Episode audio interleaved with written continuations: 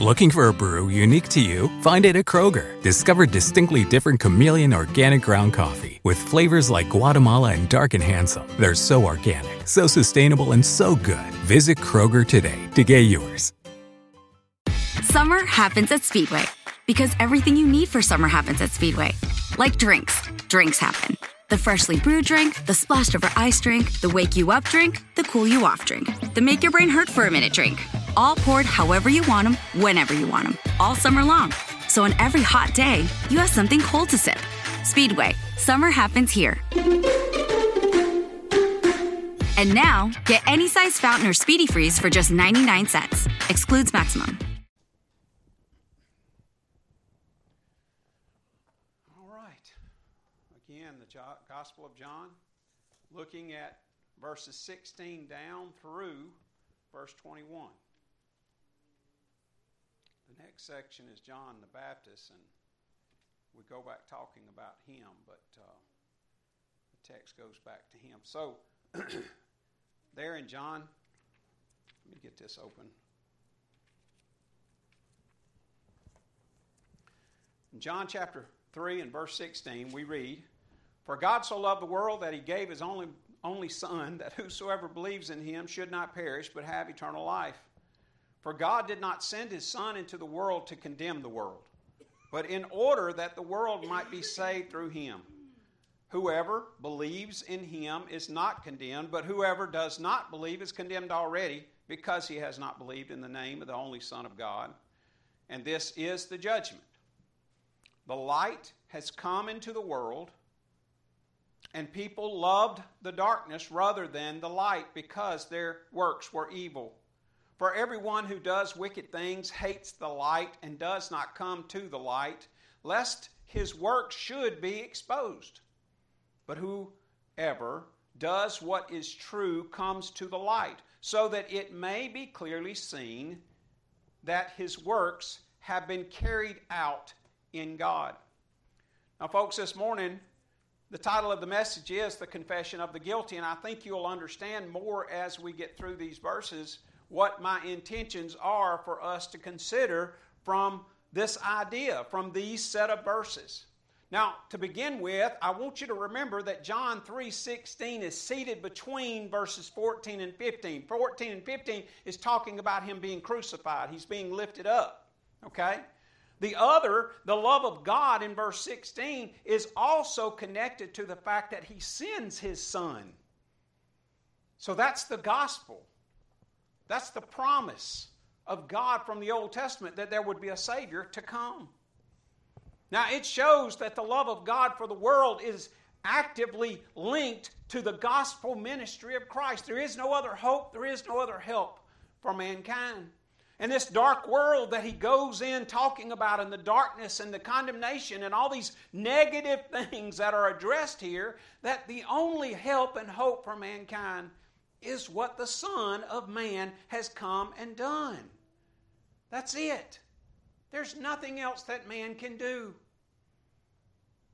And the whole truth about it, you guys, is everyone is guilty. Everyone is guilty before God.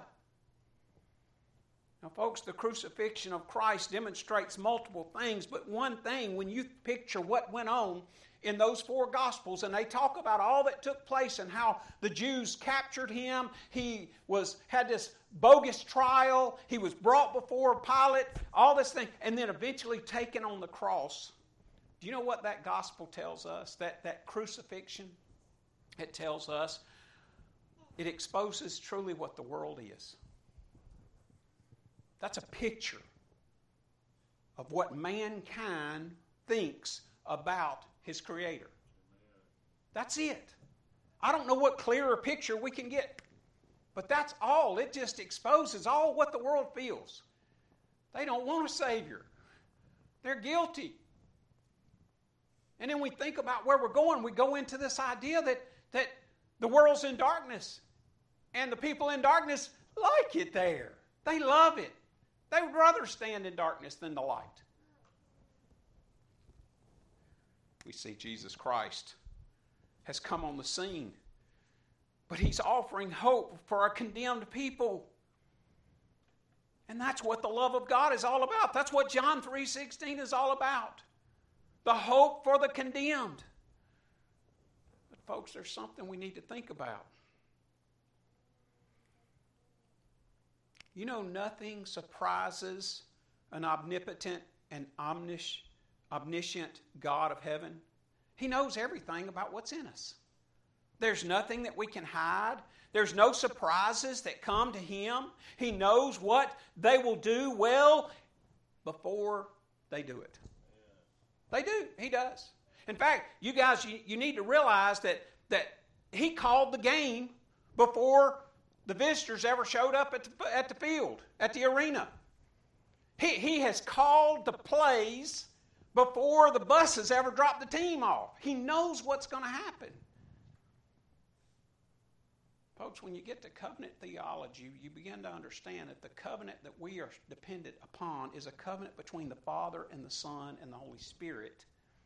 They had agreed before the foundation of the world, is what Paul said. It wasn't like Adam's sin surprised God. But you know what Adam's sin did do? Adam's sin cast all mankind into darkness. Sin began to blur our vision. Now, now folks, I, I know y'all, if y'all would play along with me just for a minute, if y'all don't want to, it's fine. But, but I, I want you to think about something to kind of get a picture of what all mankind is dealing with. You know, they, they all mankind have a system of belief, and, and all believe something, and all believe their system of belief is right. So even among us, we can begin to think, well, I believe God deals with people this way, and I believe God deals with people that way, and I just I think this and I think that. Now, so much of that comes from twisting of Scripture or just from our own creative minds. But thinking about something is true a lot of people can think that's true based on what they know.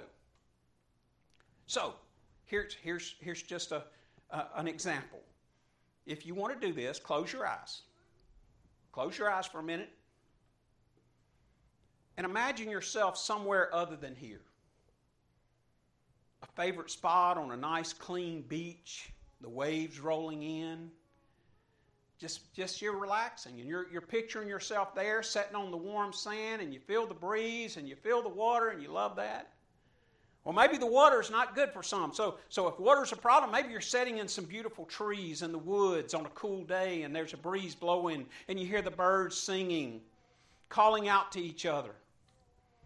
Or maybe you like the mountains and you just close your eyes and you picture yourself on the mountain looking down and, and seeing a vast array of God's artistic earth. And you're just picturing that in your mind. Now, open your eyes. I hate to disappoint you, but you're still here with me. No matter where your mind took you, you're still here. Reality is what matters. Reality is what is true. But understand that as we close our eyes and put ourselves in darkness, we can imagine a whole bunch of stuff that's not real. My point is that in darkness, we can easily separate ourselves from what reality is. And, folks, think about this when you apply it to sinful man. Our sinful imaginations can take us away from the reality of what we owe God. we can put ourselves in this darkness and say, I refuse to see. I will not open my eyes. Have you ever thought about that the gospel, one thing that the gospels talks about in the Old and New Testament is the fact that it gives ears to hear and eyes to see? There's something about this darkness and blindness that I think mankind thoroughly appreciates and enjoys because they can imagine anything they want to. They can imagine they're right when they're wrong. They can imagine themselves good when they're evil. That's how intense this darkness is on lost people. But, folks, truth, like light, exposes. But common to all mankind is that we desire darkness Because darkness allows us to imagine our own truth and avoid the realities of many things. But the most avoided is the truth spoken to us through the living Word of God, the Word who became flesh. That bothers us. That bothers natural man. When you are speaking to somebody, have you ever thought about when you're witnessing to somebody and you're trying to share the gospel? Have you ever pictured the idea that you're trying to talk a person through a room that is completely dark and they can't see, and you're trying to tell them you can see, but they can't see, and you're trying to convince them how to avoid the table and how to get through there. And that's really what we're doing when we're sharing the gospel. Now, God requires us to share the gospel. Don't, don't get me wrong. But for that to actually come to light, that is truth that gives them eyes to see what they have not seen before. Now, folks, I want to tell you something. Every one of us if you have experienced Christ, there's been a time when you've realized that you see yourself very differently than you used to. There's something took place that God opened your eyes to who you really were. But I also believe this I believe He's still doing it to believers. There are still things coming to light and truth in our lives and our hearts that is just causing us to. Uh, we're, we're seeing new. We're, we're seeing we're, we're getting a fresh vision of old sin. I'll say it that way. We're always growing. And we're always continuing. But that is the grace of God that continues because there's this shadow. I won't call it darkness, but I think there's a shadow that exists in believers that we too can fall into that place. We, we I, I, I don't believe that we can love darkness, okay? I don't believe loving darkness, but it does tell us through Scripture to avoid darkness. We'll get to some of the scriptures in a bit. So, with this foundation, let's us explore our text beyond verse 16. We've kind of rubbed verse 16 and, and we've gotten into that and we've dug things out, but verse 17 through verse 21 brings clarity and explanation to what has been spoken to Nicodemus earlier in the conversation. It's, it's still, I believe Nicodemus is still hearing this, okay? There are some who do not. I think I told you last week, there are some who believe that Nicodemus left off before John 3.16. Some believe after John 3.16. But the, the, the idea is that, well, he didn't hear this stuff, that it's John, the apostle, the writer's commentary that is expressing this. I think Nicodemus is still here. What was Nicodemus' response exactly? We cannot be sure but there is an obvious connection between presented being presented to him between being born again leaving one existence and being generated or spawned into another existence that new birth being born again folks do not disconnect that whole conversation from that key element but then he also is brought in for those who believe faith believing some present truth and escaping a universal condemnation and separation from God Himself. So, so these things are common to all men, common to all mankind. So, first, my first point image bearers in rebellion. Now, we've talked about this in the past. You've heard messages on being an image bearer and, and all that. But I want you to understand that John 16 and 17 is calling out the fact that image bearers walk and live in rebellion. Verse 16 For God so loved the world that he gave his only Son, that whosoever believes in him should not perish, but have eternal life.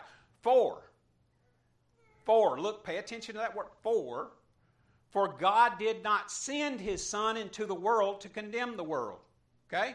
Now, if you just stop right there, you're thinking, wait a minute, now don't we believe that, that in the coming of Christ that, that condemnation is, is increased or isn't it, isn't it isn't not what people are going to hell for is rejection of Christ? I think Luke talked about that earlier, this idea that, uh, well, it's because Christ has come and they've rejected him. No, no, no, no, no.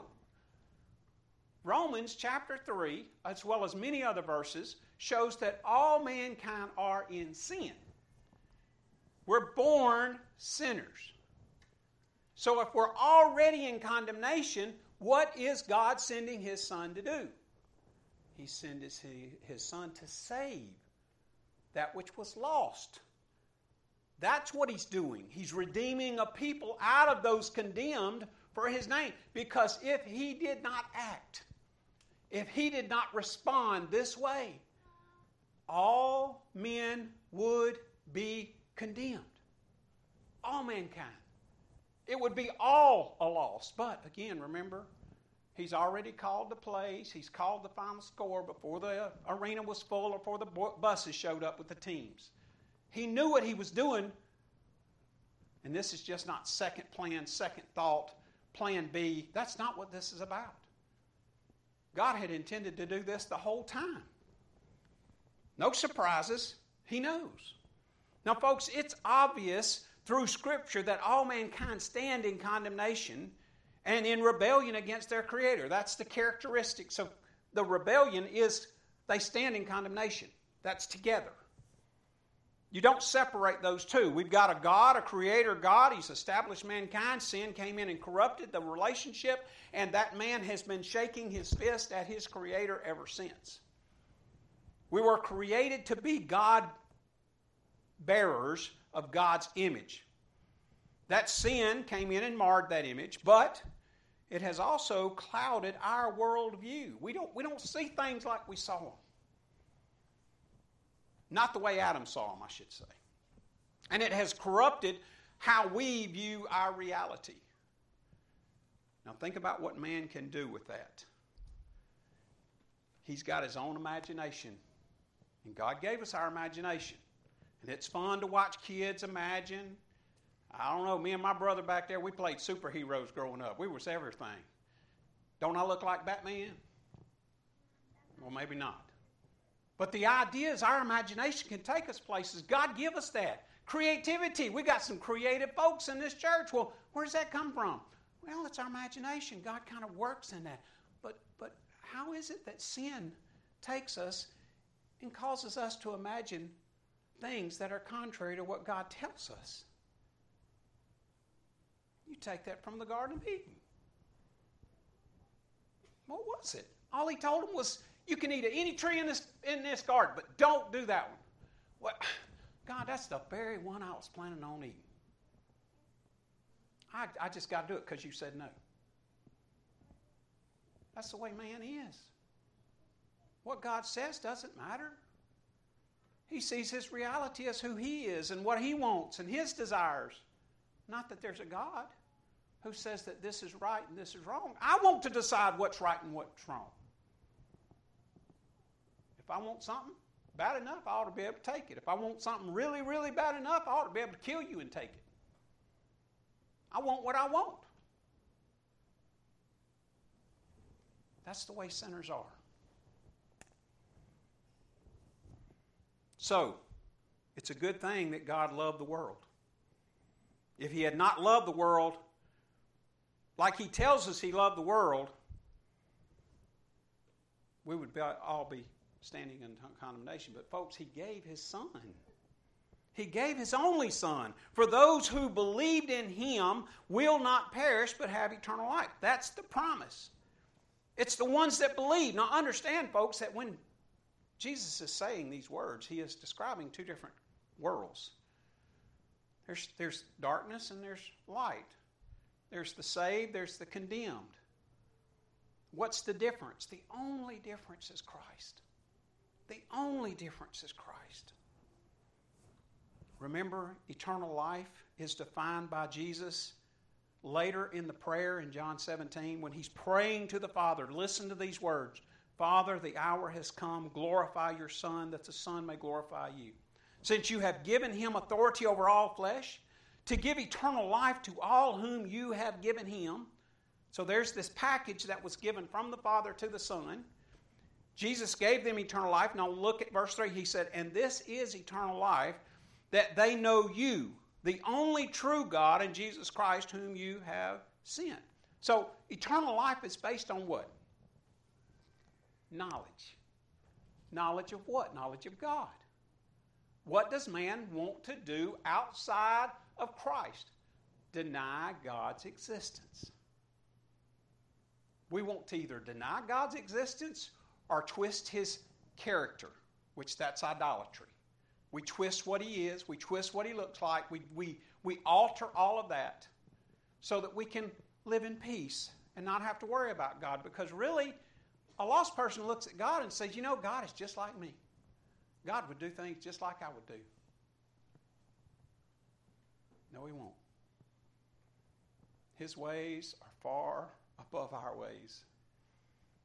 Nobody could know Him. Nobody could know his standard of righteousness. Nobody can understand or even think about how much he knows, how much he uh, his power is, what he's capable of doing. There is no way that, that you and I would understand that.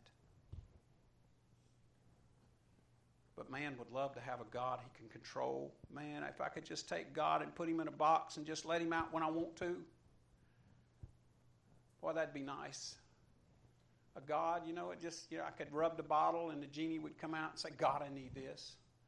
There's a lot of people live that way. A lot of people live that way. They don't want to submit to what Scripture says.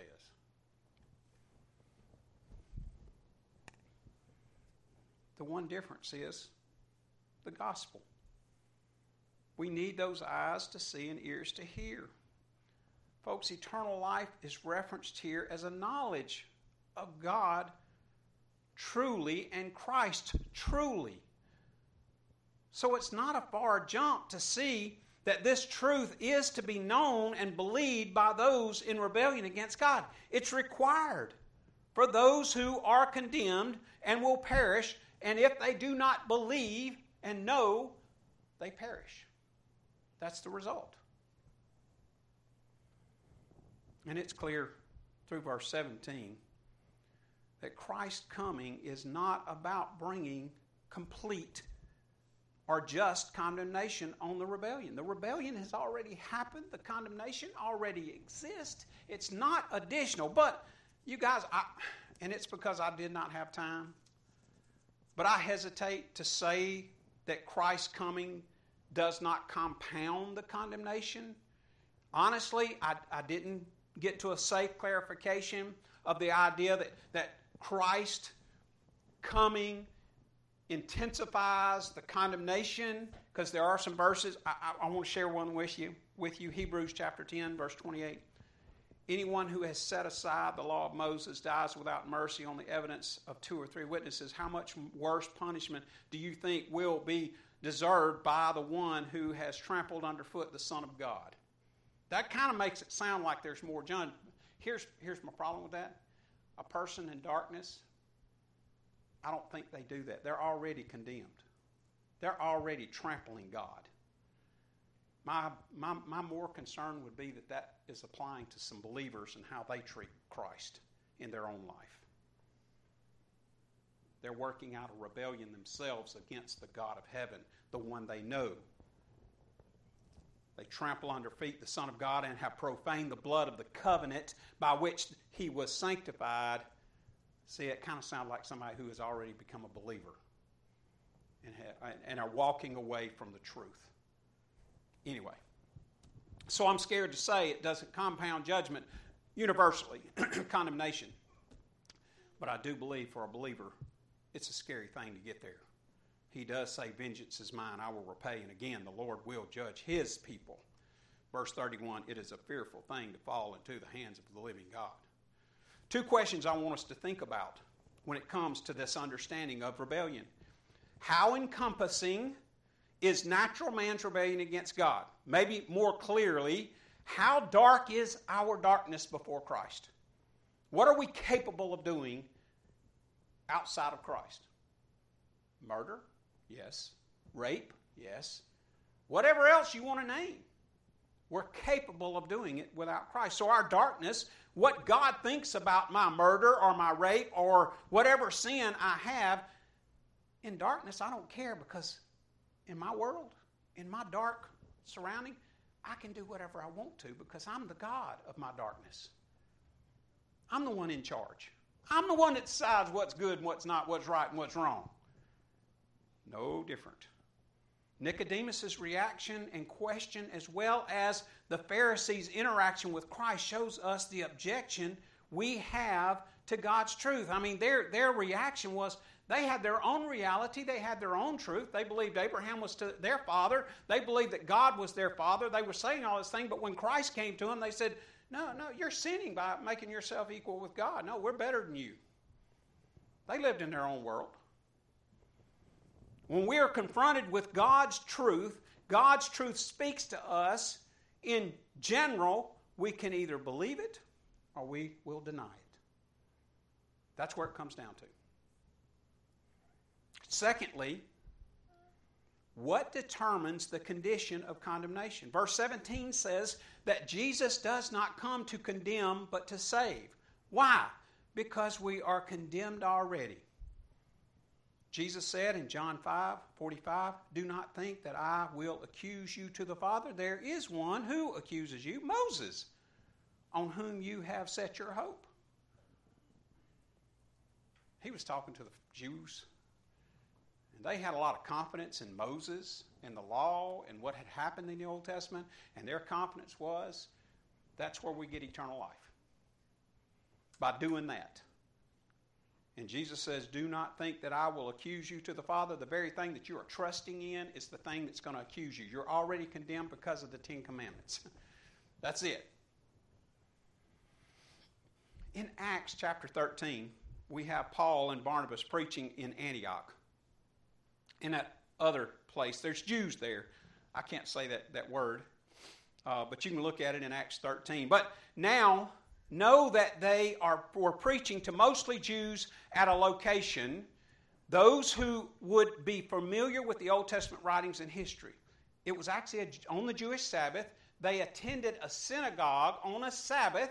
That's because the Christian church was meeting on Sunday. Um, anyway, the Christian church was meeting on Sunday. Their Saturday was free, so they went to the synagogue where the Jews would be meeting on their Sabbath. And they took a seat and were invited to speak in Acts 13. Now, I want to tell you, they did get invited to speak, and they said some things, and it had an impact, and there was some a lot of positive stuff come out of it. But a week later, the synagogue rulers of that synagogue got jealous because of all the people that were showing up, and they kind of run Paul and Barnabas out of town. But listen to what he says. We can sum up McDonald's new crispy chicken sandwich in one word crispy. But also juicy and tender. Maybe crispy, juicy, tender, all one word.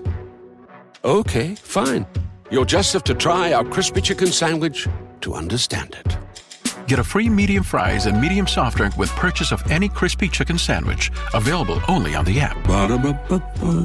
Price and participation may vary. McDonald's app download and registration required.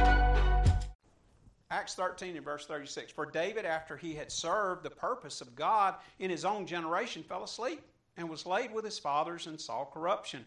But he whom God raised up did not see corruption. Now we're talking about Christ.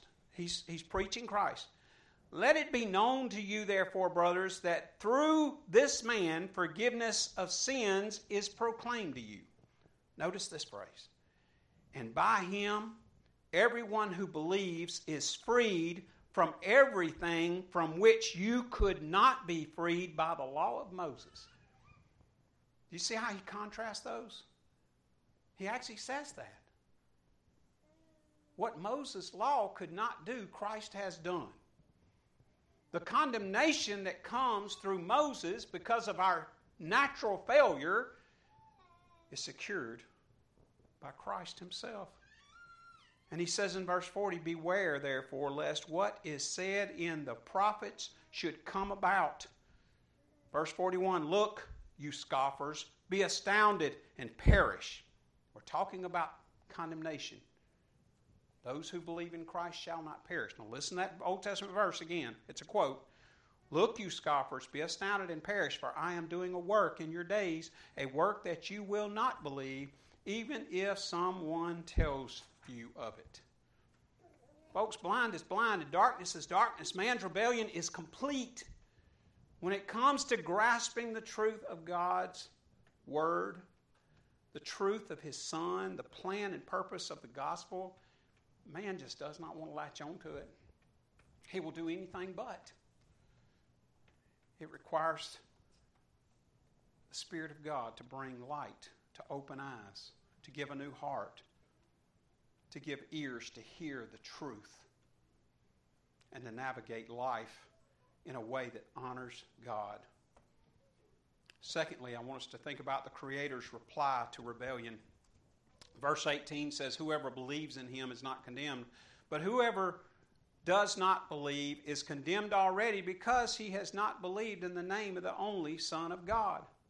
Now, let's break this down for a minute. The ones believing in him is not condemned. But John 3:16 says believe. He's calling us to faith. He's calling us to trust the gospel, trust Christ, lean upon Him, lean into Him. But the ones believing in Him is not condemned. Okay, but the ones not believing in Him are condemned already because they have not believed. So it's kind of taking this pot and it says, okay, the ones who, if you're in the pot, you're condemned. But then there's, in the pot, there's some who believe. Well, they're separated from the condemned. There's two worlds. There's two worlds. The ones who believe, what do they believe? They believe the truth of the Word of God.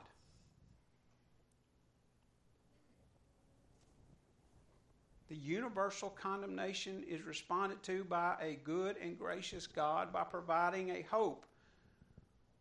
The hope is His Son as Savior, and He can redeem a people out of that condemnation. How?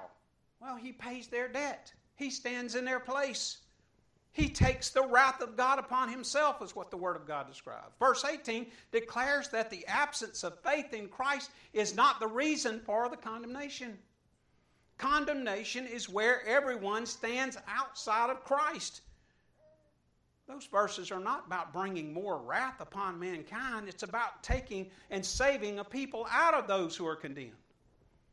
The ones believing in Christ are fleeing to God, acknowledging the need of a Savior. That's what we believe. Folks, do you believe you're a sinner? We often start about that, you know. We, we start with, with witnessing to people on the basis of, who, well, are, are you a sinner? Well, most people say it's, well, I sin, but I'm not a sinner. No, the truth is we sin because we are sinners. That's the truth. Well, a lost person sees himself as not so bad. He can't understand why God's condemning him. He doesn't believe the truth that God's Word says that he's a sinner. That's why I titled the message this morning, The Confession of the Guilty. Because if you're sitting here this morning and you know Christ, you agreed with His Word and you confess, Yep, Lord, I'm a sinner. I am guilty. And I need a Savior. See, the people that don't think they're sick don't go to the doctor. That's what Jesus said. They don't need a physician. It's the people who recognize, well, folks, it's by the grace of God that we see that. That God reveals to us that we do have sinful characteristics existing within us.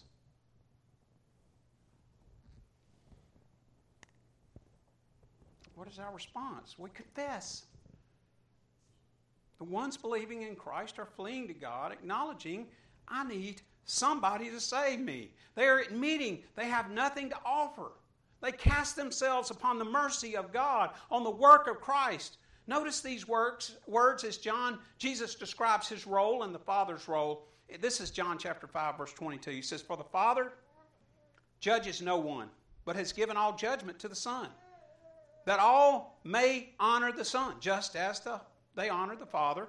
Whoever does not honor the Father, the Son, does not honor the Father who sent him. Truly, truly, I say to you, whoever hears my word and believes him who sent me has eternal life. He does not come into judgment, but has passed from death to life. Verse 25 Truly, truly, I say to you, an hour is coming, and now is here when the dead will hear the voice of the Son of God, and those who hear will live. Now, folks, I do believe that he's talking about new births. He's talking about the ones who are born again right then. He said, The dead hear. Doesn't the Bible describe us as dead? Paul said, We're dead in trespasses and sins. We're dead. Outside of Christ, we're dead. But something happens that our ears start working.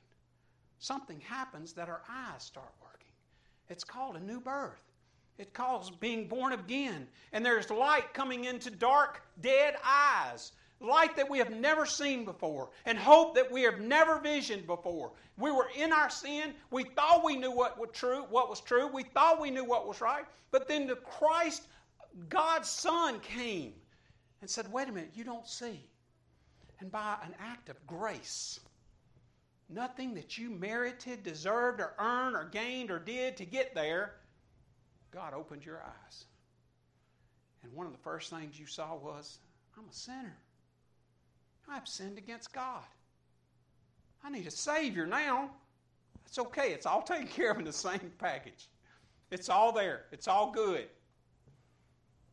Because if you're seeing yourself as a sinner and that you've sinned against God and you're confessing and admitting that you're guilty before God, that's a sure sign that God has opened your eyes to the truth. And He has transplanted you from a world of darkness to a world of light. But there's people that don't think they're all that bad. They don't see themselves as sinners. They don't really need a Savior. They just need a God to kind of answer prayer once in a while. They don't need or, or feel the desire to worship that God. It says, God, you, you just hang out in heaven and you do your thing, and when I need you, I'll call you. So many people treat God that way. Help it not be for us in our walk. Anyway, I got, I got to finish. Verse 27, it says, And he has given him authority to execute judgment because he is the Son of Man. So he's come down. Verse 28 Do not marvel at this, for an hour is coming when all who are in the tombs, now he's talking about those who are dead. He said, Don't marvel at the dead people who are walking, who are getting sight and coming alive. That's talking about believers. That's you and me if you're a believer this morning. He's talking about the tombs opening up. He said, Don't be surprised that these dead folk wake up from the dead who are walking, because the tombs are also going to do that. And those folks have been dead. Do not marvel at this, for an hour is coming when all who are in the tombs will hear his voice and come out. Those who have done good to resurrection of life, and those who have done evil to resurrection of judgment. Still two groups, right? Those who are condemned, that condemnation, and those who are saved. Two groups.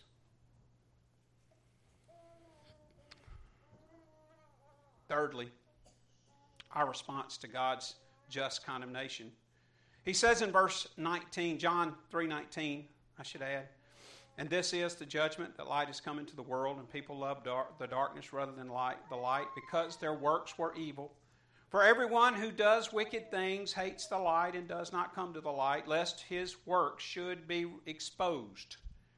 Folks, that's a that's a verse we need to focus on. Verse 21 But whoever does what is true comes to the light, so that it may be clearly seen that his works have been carried out in God. What a contrast that we've gotten to as this, this section brings to a close here. I want you to know the most important thing that I would hope we get from this is that by grace, the grace of God, the guilty confess their guilt. They, they, they, they believe what God's Word says in Romans about them. They believe it's true. Believers believe it true. Faith consists of believing in Jesus as Savior, but that also must include that we agree that we are truly guilty of a rebellion. God's grace gives us that. It's a combo gift an admittance and understanding of who we are as sinners, understanding we are guilty, God doesn't save us because we're special or because we're good. He saved us by His grace and His grace alone. That's why we stand. Listen to how Paul describes this darkness of the heart of man when it comes to truth being preached in 1 Corinthians chapter 1 and verse 18. He says, For the word of the cross is folly to those who are perishing. It is. But to us who are being saved, it is the power of God. Wow. You see the difference that he's reflecting upon? There's one who says that it's you, you, you bunch of people who's trusting in the gospel. Y'all are, y'all are, y'all are crazy. That, that just sounds like pure foolishness. But then you and I, who know Christ, said, no, no, no, it's not foolishness. It's the power of God. God's doing it. God opened my eyes. God gave me a heart to, to, to, to grasp the wonders of His love. God's given me ears to hear the truth and to see the reality in which I truly exist. That's a gift from God. Verse 19, Paul says, For it is written, I will destroy the wisdom of the wise, and the discernment of the discerning I will thwart. That's an Old Testament quote, by the way. then he says in verse 20, Where is the one who is wise? Where is the scribe? Where is the debater of this age? Has not God made foolish the wisdom of this world? For since the wisdom of God, the world did not know God through wisdom. See, they, they thought their reality was good and solid and trustworthy, and they didn't know God because of their own thoughts. Their, their darkness in the world, they saw, they envisioned everything but that there was a God out there to answer to.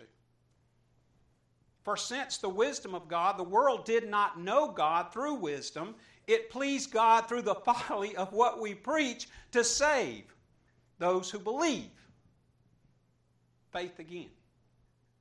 For Jews demanded signs, and Greeks seek wisdom, but we preach Christ crucified, a stumbling block to the Jews and folly to the Gentiles, but to those who are called, both Jews and Greeks, Christ is the power of God and the wisdom of God, for the foolishness of God is wiser than man, and the weakness of God is stronger than man. I mean, that, that's truly what the gospel does to us. It opens our eyes. We see who God is. We know His Son. We recognize His Son as our elder brother, the firstborn from the dead. Now, consider the Pharisees' reaction in, in John 9. The entire chapter is covering an event where the Pharisees didn't. Uh, a, Jesus healed a blind man who had been blind since birth. The Pharisees just wouldn't accept they didn't know the dude because he was just an outcast on the street, so they didn't pay him no attention. But all the neighbors said, Yeah, that's him. He's been blind since he was born, and Jesus came by and healed him. Okay, great. The Pharisee says, Ah, we don't believe him. Call, call him in. We got to talk to him. This, this is just getting out of hand. So they called him in. They talked to him. Said, Yeah, I've been blind. Yeah, Jesus healed me. Yeah, yeah. Right, we don't believe you. Let's call his parents in. Let's talk to them. And y'all, he's been blind since he was born. He's been on the street begging. That's all we know. Whether this man healed him or not, we don't know. The parents didn't really step up. And then they called him back in again. And we begin in verse 32 as the blind man's response to the ruling elder's questions. And he says this. Now, this is in the middle of the conversation to kind of keep it briefer. Verse 32 Never since the world began has it been heard that anyone opened the eyes of a man born blind. If this man were not from God, he, would, he couldn't do nothing. He could, he could not have helped me. That was this blind man's opinion. Okay? And I agree with his opinion. There's no way that, that that man would have seen. But he goes on. They answered him, You were born in utter sin. And would you teach us? Think about the Pharisees' position there. These ruling elders were, were condemning what Christ had done to this man, and then they condemned the man and said, Dude, you're, you're, you're ain't nothing but a sinner. We're holy and righteous. Are you going to teach me something? You know, that's how people are. We think we're right. We stand in our defense. These, these, they, they're in their darkness. They see their world as they're good. In their world, they're good people. And that, that, that beggar, lost, blind man, oh, you're, you, you were born in utter sin. Don't even think you can teach me something. Okay, all right. I Just think, I could picture that man walking out and said, I was blind. Now I can see. I don't know what else to tell y'all. And Jesus did it. Anyway, Jesus heard that they had cast him out. And having found him, he said, Do you believe in the Son of Man? He answered, And who is he, sir, that I may believe in him? Jesus said, uh, uh, You've seen him. Uh, I'm him. I'm speaking to you right now. Verse 38, he said, Lord, I believe. And he worshiped him, and Jesus said, For judgment I came into the world, that those who do not see may see, and those who see may become blind. See, those who think they see are just going to get darker and darker. Those who say, I'm blind, I'm guilty, I confess, I don't see, God help me, they're the ones that's going to see. How ironic. But listen to what happens. In verse 40, some of the Pharisees near him heard these things and said to him, Are we also blind? Yeah. yeah, the truth is. Verse 41, Jesus said to them, If you were blind, you would have no guilt. Do you understand what he's saying? If you understood that you couldn't see, you would be crying out for mercy, confessing that you were guilty, and I could remove the guilt. I could remove you from the condemnation. But they say, but now that you say we see, your guilt's still there. They're denying it, but their guilt's still there, folks. That's the way it was dealt with, that's the way it's viewed. Over and over through Scripture, we see the comparison of light and dark, truth and error. Examples are like in Romans chapter 3. It says, the, light, the night is far gone, the day is at hand. So then, let us cast off the works of darkness and put on the armor of light. 2 Corinthians 4 6 For God, who said, Let light shine out of darkness, has shone in our hearts to give the light of the knowledge of the glory of God in the face of Jesus Christ. Y'all, it's a work of God. It's a work of God that we can see. Hear the necessity of confession in our guilt as born again believers. This is what Romans chapter 10. We normally bring this out to, to share it with someone who is lost to make them think, but I want us as believers to really meditate on this for a minute. Romans chapter 10, verse 5. This is the message we have heard from him and proclaimed to you that God is light, and in him is no darkness at all. If we say that we have fellowship with him while we walk in darkness, we lie and do not practice the truth. But if we walk in the light as he is in the light, I think I got my verses mixed up there. And having fellowship with one another, and the blood of Christ's Son cleanses us from all sin. If we say we have no sin, we deceive ourselves, and the truth is not in us. If we confess our sins, He is faithful and just to forgive us our sins and to cleanse us from all unrighteousness. If we say we have not sinned, we make Him a liar, and His word is not in us. I'm sorry, that's from uh, 1 John, y'all. For the believers walking in Christ, continually acknowledging their guilt through confession. That's what we're supposed to be doing. That's where we stand. This is the message we have heard from Him and proclaim to you that God is light. God is light. That's where we stand. We stand in Him, with Him, but what he does, you guys, when we stand and associate with him, we are standing out of darkness into his marvelous light. And we see things differently. We see sin. Boy, do we see sin. It's like you can take somebody and, and you know, you don't have a mirror, you can't see your filth, but when you get close to the Lord, you begin to see the sin, the depth of sin. That's what troubles us. I want you to, I'm going to turn to Romans 10 because apparently I left those out of here. Romans 10, verse 5.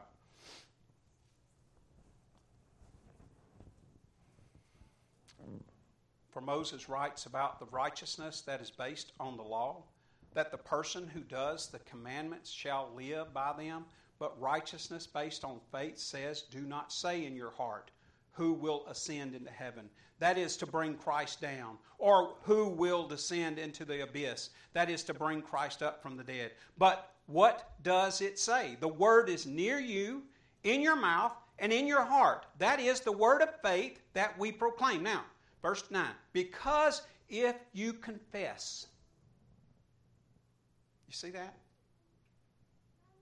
Salvation comes from recognizing that. That word of faith is a confession.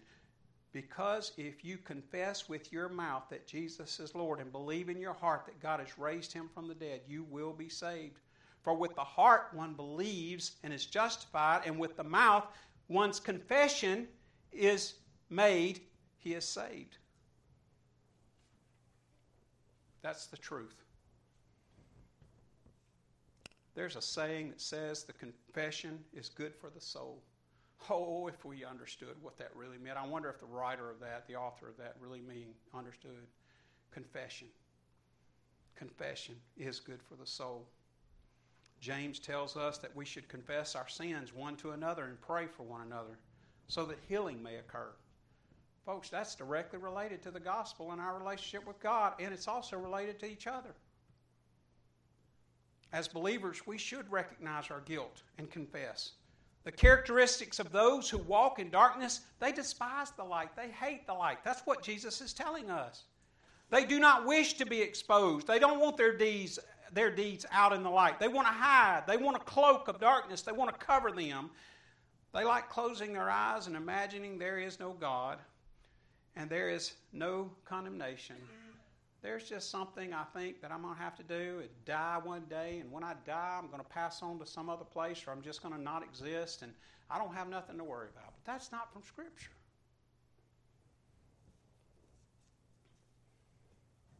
For everyone who does wicked things hates the light and does not come to the light, lest his work should be exposed.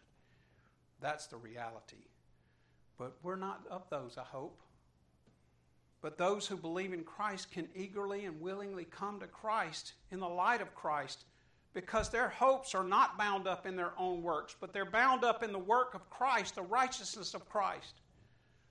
Verse 21 says, But whoever does not does what is true comes to the light, so that it may be clearly seen that his works have been carried out in God.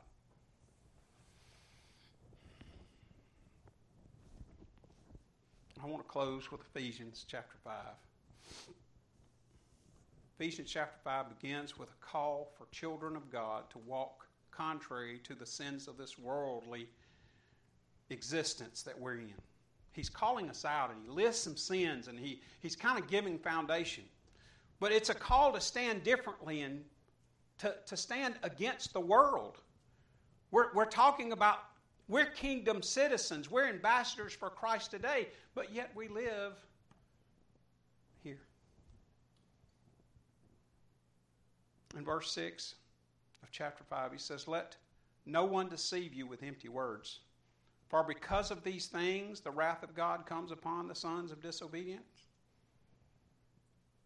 That's people in that condemned pot. Therefore, do not become partners with them. For at one time you were darkness. Yep, you were in that pot. But now you are light in the Lord. But Paul's calling us to walk as children of light. For the fruit of light is found in all that is good and right and true. he says, and try to discern what's pleasing to the Lord.